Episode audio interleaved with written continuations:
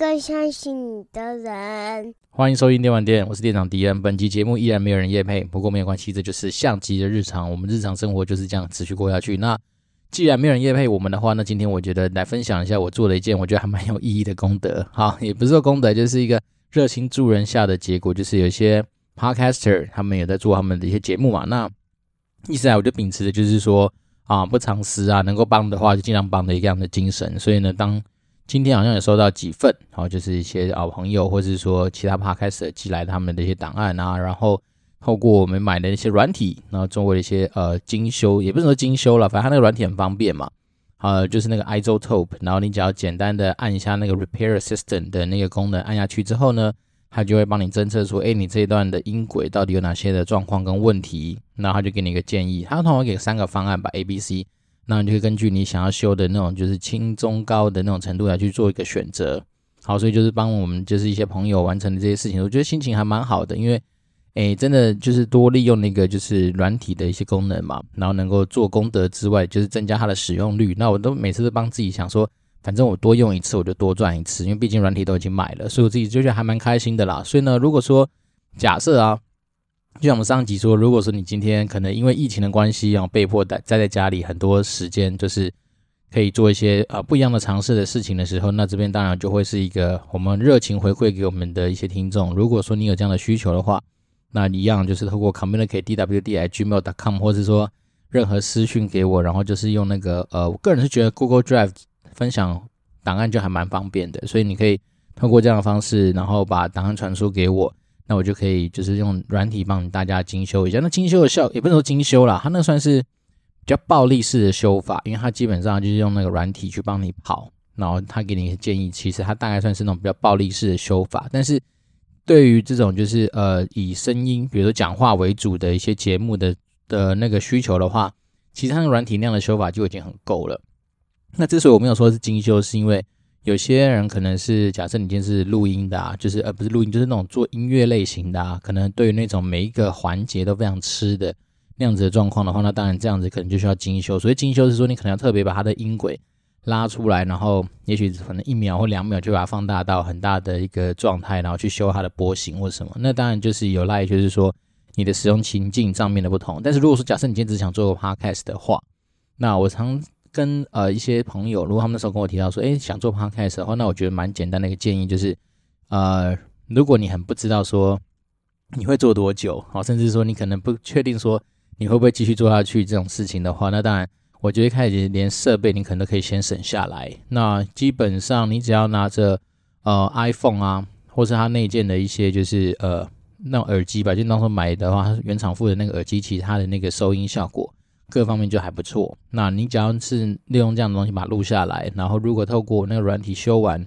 我记得之前好像帮过一些人修吧，他只要弄完就基本上还蛮像样子的。所以呢，我倒是觉得说，如果假设今天真的只是一个说，嗯，不追求所谓的最高品质这样子的一个呃吹毛求疵的一个效果的话啦，我是觉得说，其实一个呃基中规中矩的一个环境。然后加上一个算是还 OK 的一个设备，然后我们有那个软体去修的话，其实都还可以有一定的水准。哈，就像是我们自己的节目，我大概其实我连防喷罩都没有买，虽然说这个东西列为我啊必须要买的一个设备之一，但是那时候就是因为一开始就是瞎挺台通嘛，所以就直接买那个台湾高空的那个新手入门礼包，也不是礼包啊，反正他就是那时候就一支麦克风带一个录音界面，然后那时候有个监听耳机嘛送的，然后不过监听耳机没多久就断掉了，所以我们之前有我就是把它。去找了一些呃，算是配件吧，把它弄一弄，让我自己的耳机其实就可以搭配它的那个监听界面来做使用。所以大概就是这样子。所以呢，我就是蛮鼓励说，如果说今天当你时间多的话，在家里想找点事情做的话，我觉得其实呃，如果想练口条啦，然后想要让自己的声音留下一些记录啦，甚至是说呃，有一些不一样的一些体会啊，因为我自己觉得做 Podcast 以来，其实到现在已经八十多集了嘛，那。这样一路走来，其实有的时候，当然你就会在发，光是你在那个发想你的所谓的呃题目啦，或者在想自己的那些内容的时候，确实都会要强迫自己去做一些思考，甚至说你可能有时候必须要去呃寻求灵感的来源呐。那我觉得这东西它其实开始做之后，对你的生活基本上会产生蛮多正向的一些帮助。好，那为什么日常说练口条其实蛮重要，是因为。呃，随着现在又看又因为疫情在台湾嘛，疫情又开始爆发起来，你被迫在家里工作的时候，那有的时候你必须可能会使用到大量的就是类似于呃视讯会议这样子的一个沟通方式。那这种时候，有时候当然呃状况比较好的话，如果环境比较允许，比如说你现在不是穿内裤，又不是穿着内衣的话，那你可能就会选择把视讯头打开。但是如果说今天当你没有开你的所谓视讯界面的时候，蛮多时候。整个场面的，比如说整个会议的进行啦，或是说大家的那种节奏的掌握，其实就蛮吃你这个主持人，或者是说发言那一个人的口条，或者是说你对于整个整个环境啊，或是说你在语速上面的一个控制。那我自己是觉得说，其实呃还蛮好玩的啦，就是说呃能够让自己去尝试一些新的不同的东西，是还蛮鼓励的。那当然，那上一集讲说，如果这个时候你可能收入受到一些影响啊，那如果假设。你的人生经验，或是说你刚好最近在家里，好，比如说你特别会照顾小孩子，或者说你真的对于啊、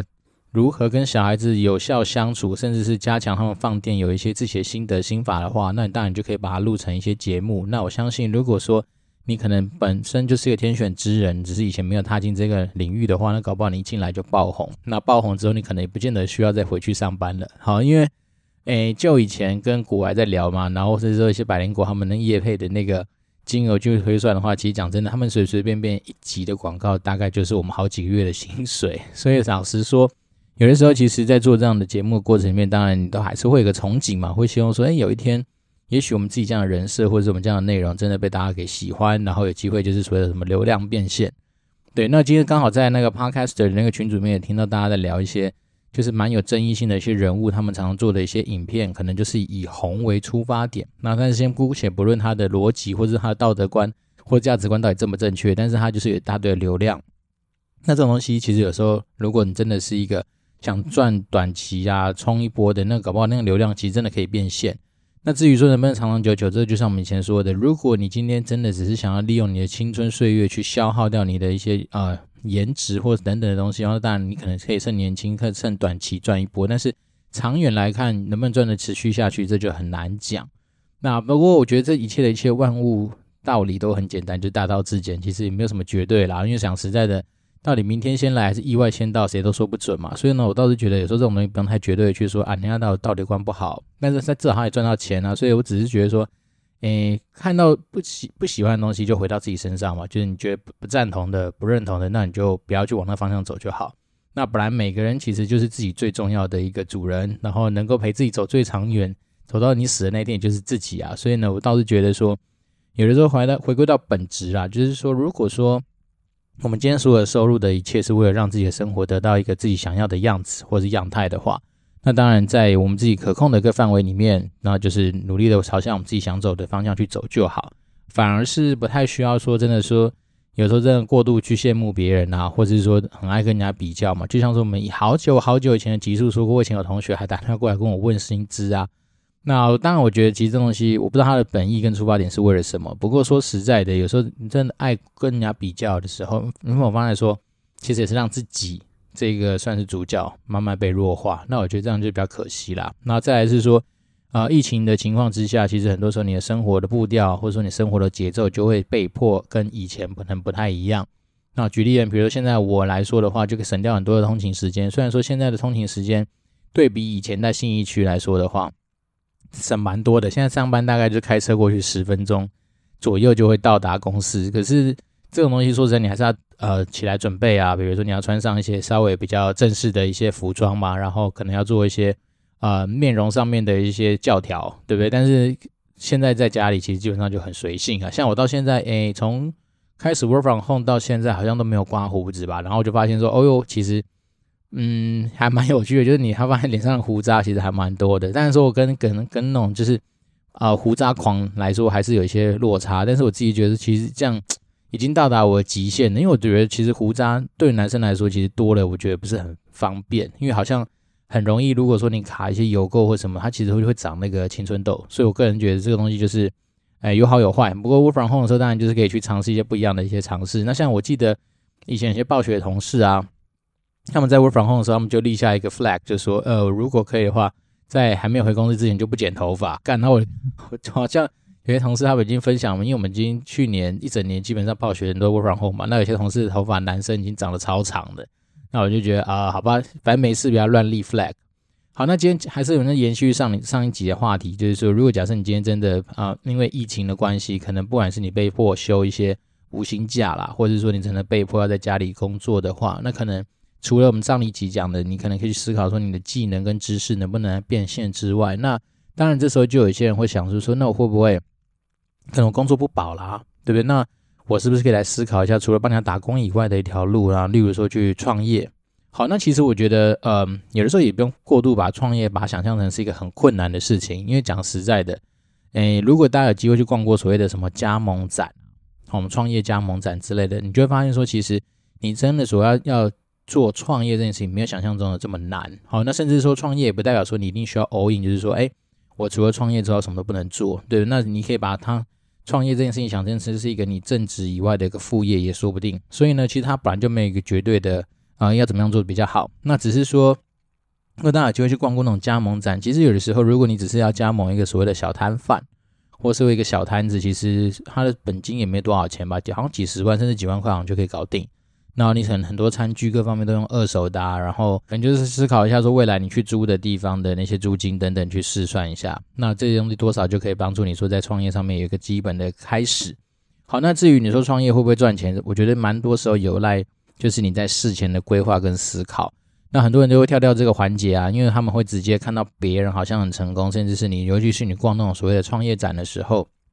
每个来的通常都是那种所谓的总公司嘛，他们总是希望你来跟他跟他加盟啊，对不对？那你跟他加盟的过程里面，他就可以收你的加盟金，他可以未来卖很多的呃原物料给你，或者卖他们一些比如说他的商品给你，那你就是负责转手。所以呢，说实在的。如果你只想要学习创业的过程的话，那我觉得其实你就是去加盟，其实是很快的。但是加盟它并不是能够成为你一个长久稳定获利下去的一个可能性。原因是因为加盟它好像随着很多不同的加盟办法嘛，有的是说规定它一些关键原物料你必须要去跟他做一些采购，那那个采购它的那个原物料成本可能就比外面买的还要贵，所以导致说你的毛利率可能一开始就被牺牲掉了。那当然后面。其实说实在，餐饮业它很多的一些呃人事管销费用等等，它其实都还是有一个固定的一个样子嘛。比如说你要请人，一个人大概它还是有最低薪资的一个限制啊。所以等等算起来，其实它的如果当你的毛利率不够高的时候，那其实某方来说也就是牺牲掉你后面再获利的可能性。哦，对，那我们在讲嘛，其实财报白话说以前每次跟大家讲到说那些有的没的指标，其实它就是多少都能够帮助你说今天踏进这个呃产业的时候。大概的一个样态是什么？所以呢，我们今天就简单来说，假设如果你今天想开的是一间早餐店，好了，好，那你要怎么样稍微可能比较有机会开的比别人好一点点，甚至不吃亏的话，那我觉得 Google 大神真的很好用。因为今天在录这一集之前，我也上去打了一下，所以早餐店大概是可以怎么样的一些啊、呃、创业的一些心得或什么，那你就发现其实他们有蛮多的一些。呃，创业主或是说一些早餐店的一些老板或是员工等等，就去分享很多他们的一些故事。那当然，我们不敢说里面每个都是百分之百真实，或者每个百分百很适用于每一个人状况。但是我就说，常常有时候我们在做一些资料上的收集的时候，呃，你可能就是取其中的一些交集嘛，对不对？比如一个看看，两个看看，三个看看，然后看看，你自然就会慢慢的看出一些手感跟感觉。所以大概你可以用这样方式去估。那我记得如果没有错的话。之前我以前有个同学，他就是在那种就是呃连锁品牌的总部，然后他们这他的工作是专门帮忙去谈一些展店的一些机会点，然后就比如去拉加盟等等。然后那时候我就跟他快速的聊一下，说，哎，假设啦，正常来说开一间早餐店，那通常一个月这样夯不啷当算下来，大概可以增加多少收入？然后那时候他大概就跟我讲了一个数字，好像大概就是好像六万到六万到八万不等吧，大概就是这样一个区间。那我那时候想想，好像。也蛮合理的，就大家可以去回推一下。就是说，我觉得有个方法可以建议大家，就是说，你基本上你创业不可能说不做任何准备，然后就贸然的把钱放下去，然后以为说靠自己野性的直觉跟一些生活的本能就有机会赚到钱。其实这东西还是比较天马行空，甚至比较天真烂漫啊。所以才说。如果假设你今天要创业的话，当然你一些事前的评估就是必须仰赖大家，就是认真的去稍微做一些收集。那当然你说刺激资料，其实 Google 上面看一看，我觉得举交集大概就已经抓到八九成了。那当然另外一个东西是实际上，因为我们毕竟说，假设你今天开始早餐店，你一定会有个店面嘛，所以你那个附近的一些人流量啊，或是说那个附近的一些呃生活样态跟业态，当然就有赖实地上的考察。因为有些人其实我讲实在的，就是就算你要创业，就你连准备都不够的话，那当然呃你的失败率相对就会比别人高一点点。那我以前听过一个前辈啊，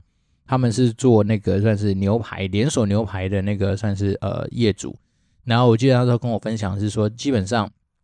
他的店都是呃生意当然非常好的。那当然他。每一次决定要去开一个新的点的时候，那他可能会做什么事情？他会先去蹲点。他所谓蹲点是说，他比如说假设假设啦，我们今天就是以他想要在总统府开一间牛排馆，好，那他会做什么样的事情呢？他一定会跑到那个总统府附近去租一间房子。他说他通常他就会短租，然后所谓短租的意思，他就是必须要在那边蹲点，等他一个月或两个月，然后他每天就去统计那个地方，比如说经过那个地方的人流量。到底有多少，或是说他会做一件事情，就是他锁定那附近，他感觉好像比较类似于餐饮或什么样子的人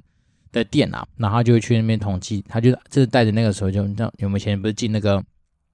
呃展览，他会有一个人在那边按计时器，就是计人数的那个东西嘛，他就带着那个东西，然后到那边去，就是实际上就每天就那边统计有多少人，然后他利用这样的方式，他大概。他就比较的有信心去推估说，诶，这个地方的人流量跟他的人的 TA 的长相，或者是说他有可能在那边产生消费的那一群人，他有没有符合他今天开那个牛排馆他的期待？那当然这个方法确实比较土法炼钢，可是换个角度想哦，如果说你今天，呃，我们回到行销的本质，就是说你想要去了解你的 TA，其实有的时候蛮多公司，比如说像一些饲料公司，或是说有一些国外的那种品牌大厂，他们要在做产品上市之前，其实他们也会花蛮多的。资源跟成本花在就是做所谓的消费者研究跟消费者调查这件事情上面嘛，那只是说可能有些有些人是有资源的情况之下，那当然就可以请到这些公司来帮忙做一些比较科学化，或者说呃更大量的那种 TA 上面的一些呃研究跟收集。但是我刚刚说那个前辈，他就很厉害，反正他就是野性的直觉加他那个就是生物的本能来去做这样子的一个考察。那他这里一切一切。先说他本身已经开了好几间店嘛，所以他其实本来就有每很多间店，他成功的一些他的心法跟他的一些经验值之外，他还是都是呃从就是卷起袖子来去做一些呃相对你会觉得说，哎呀，他怎么那么辛苦的这些事情，但是他就是说他就是要从一些数据上面来告诉他自己说，哎，我今天选定这个点基本上是有信心的，虽然他基本上他可能前面用刺激资料的方式去收集到说，他觉得哪些 location 可能是他。决定来展店的地方，那最后他也还是要花这一点点成本，就是时间啊，或者说他可能真的就是有些方法，就要去做一个实力上的验证。好，那这些东西的一切的都完善之后，因为毕竟一个牛排馆这样算下来，夯不啷当一个月可能好几百万，甚至有的是上千万的营业额也说不定。所以这样投入当然对他们来讲，就整个摊体下来，其实他这样成本是很低的啊。那我觉得其实这东西就这种心法，就是可以分享给就是我们听众。假设你今天真的有兴趣想要去开一间店，那么就是以早餐店来说的话，那当然你可以不用那么疯狂了，比方说去蹲点蹲一个月，但至少可以花个时间，比如说平常日的去站一下，就那种最热门，因为其实早餐店它也有所谓的。尖峰时刻跟离峰时刻嘛，那你就是尖峰时刻在那边站，也许你就站一个小时，然后去看大概的呃人潮有多少。因为平常其实有时候说实在，你开早餐店，他平常的顾客群的那种长相跟轮廓基本上都还蛮类似的嘛。因为通常上班族他通勤一定有他的一个 pattern，所以你就很好去抓他那样子的一个状态。那你可能统计一下人有人的数量有多少，然后呢，再来是可能说平均每个人大概点的东西是什么样的内容，那可以回推出每个人的客单价是多少。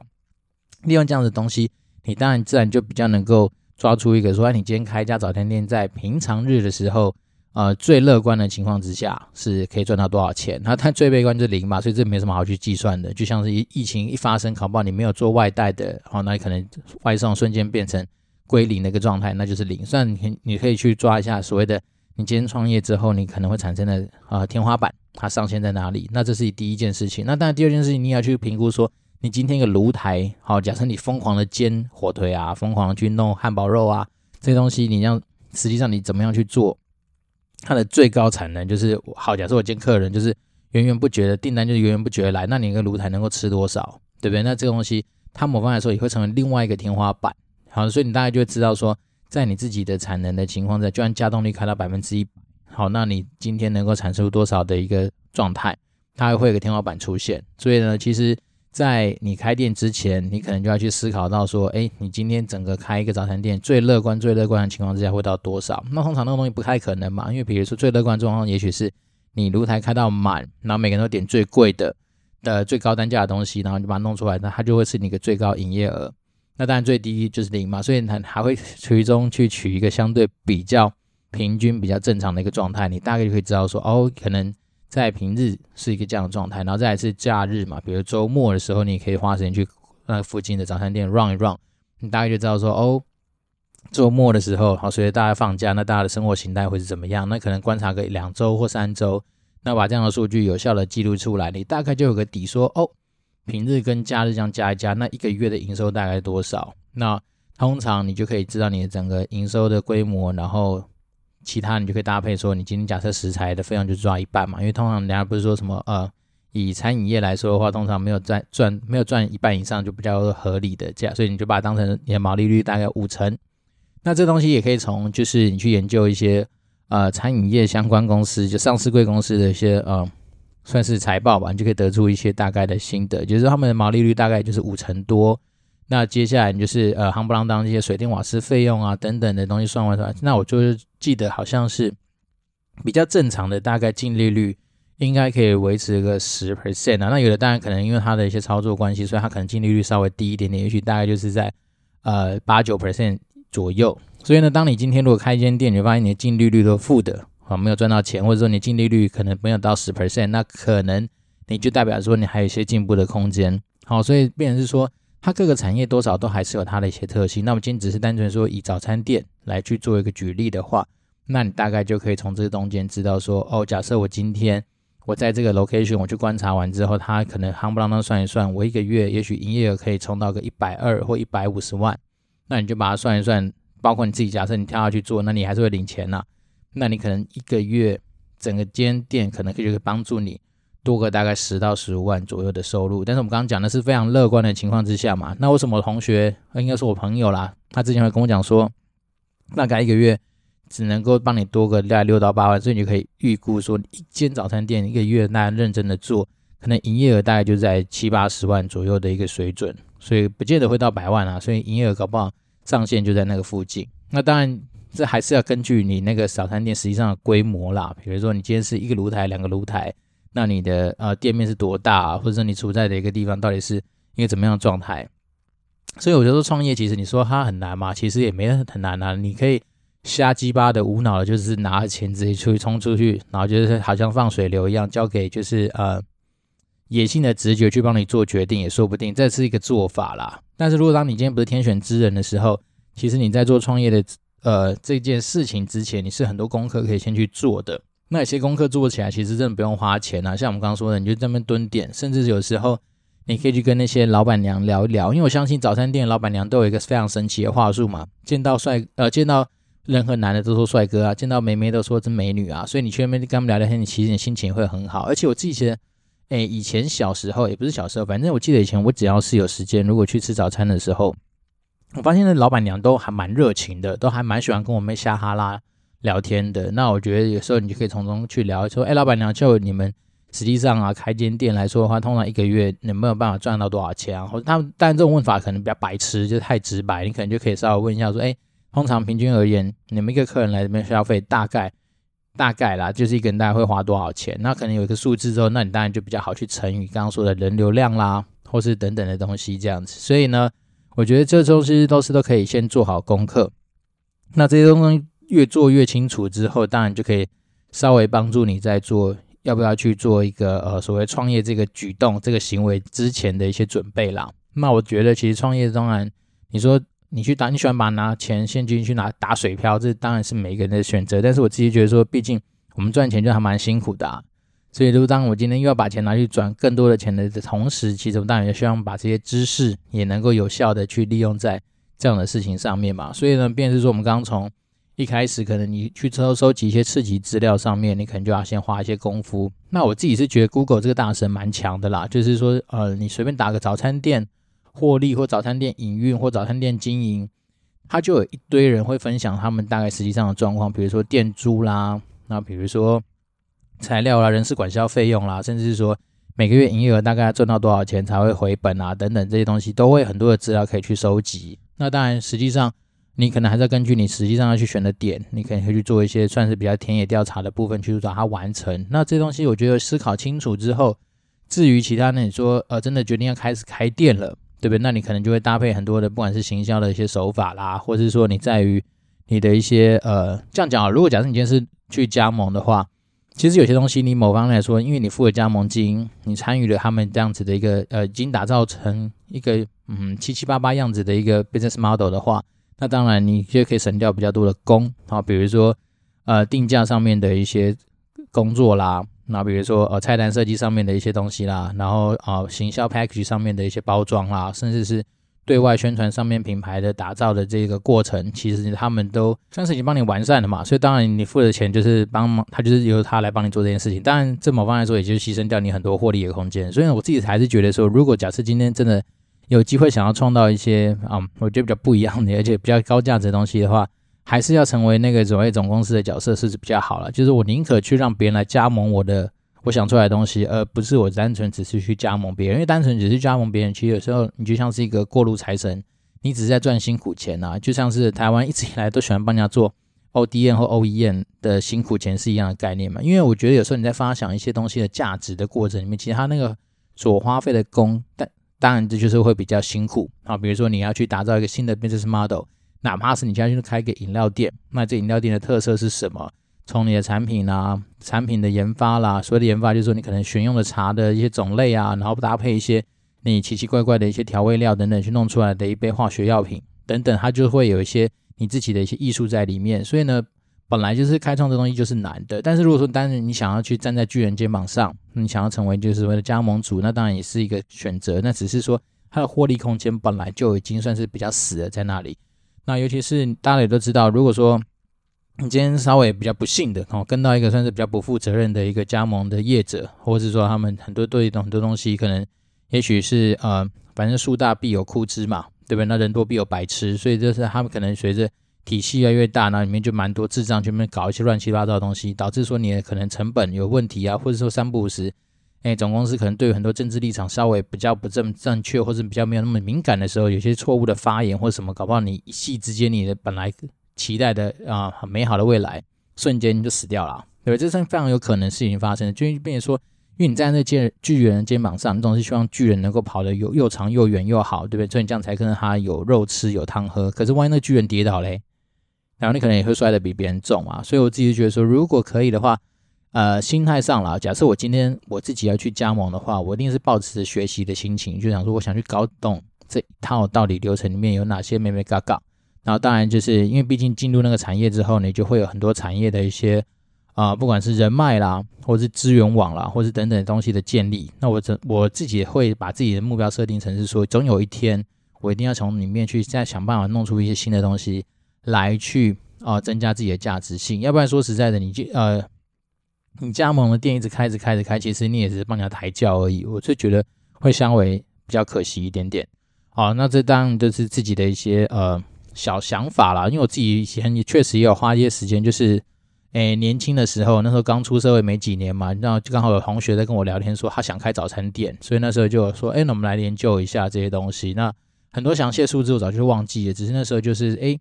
有利用这样子的一些思考跟一些呃准备的想法，那时候我们就在交流这些东西。那至于为什么他开早餐店，那时候单纯好像只是同学就说他觉得他家附近还没有一家早餐店有倒掉过的经验。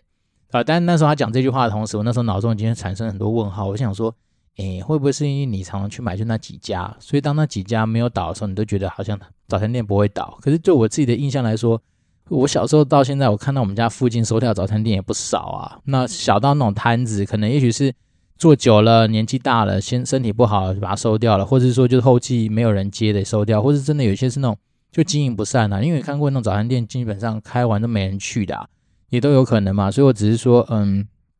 会用早餐店当举例，是因为当然大家比较好想象，然后再来是说，可能在台湾真的很方便，所以基本上，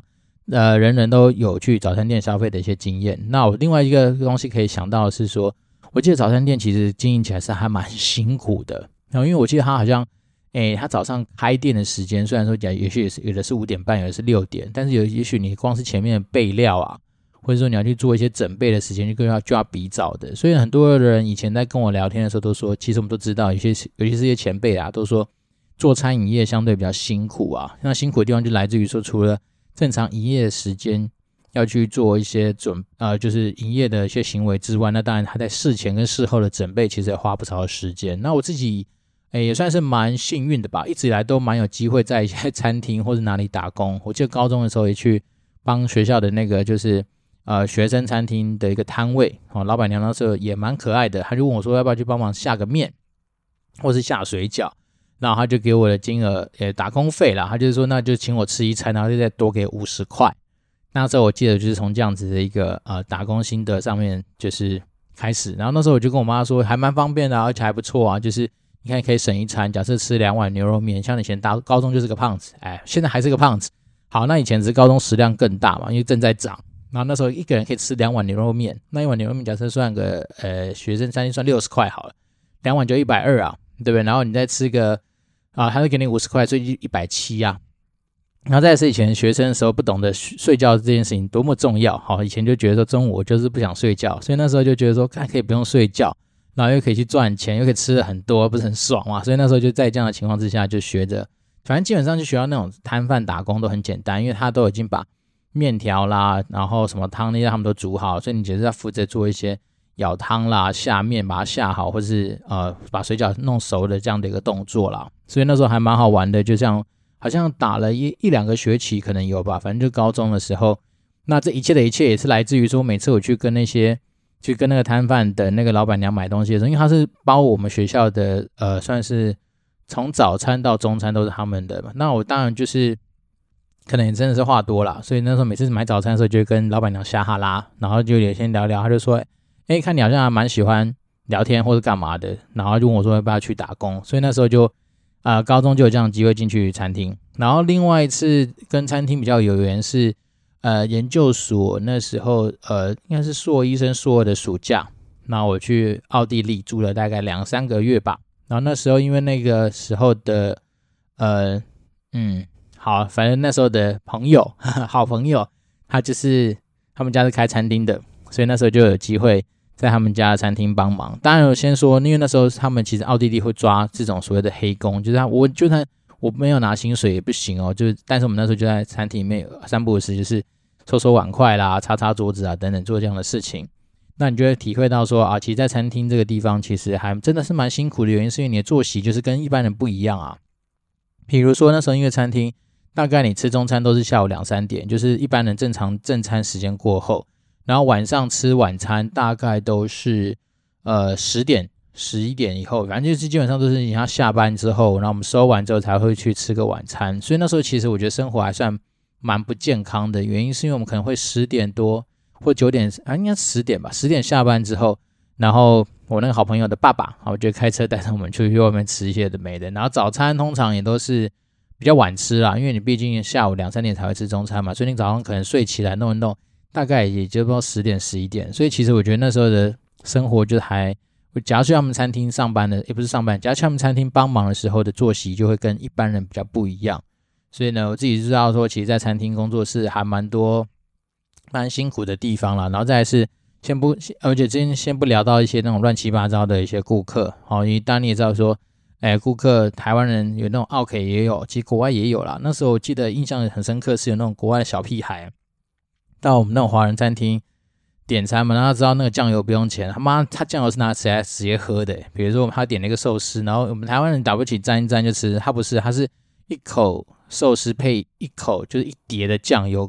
我也不知道在唱他小，反正只能祝福他说未来不要洗肾洗到就是天荒地老就好。只是说他们就常会我们在国外就看到一些很奇怪的一些呃生活的一些状态，尤其是那种因为做服务业嘛，就看到一些很奇妙的一些外国人。好，那这种以后当然有机会。啊、呃，如果听众真的有兴趣的话，我们可以再来分享一下，说那时候我住在奥地利，大概住了大概两三个月的一些小故事啦。那自己那段时间还蛮，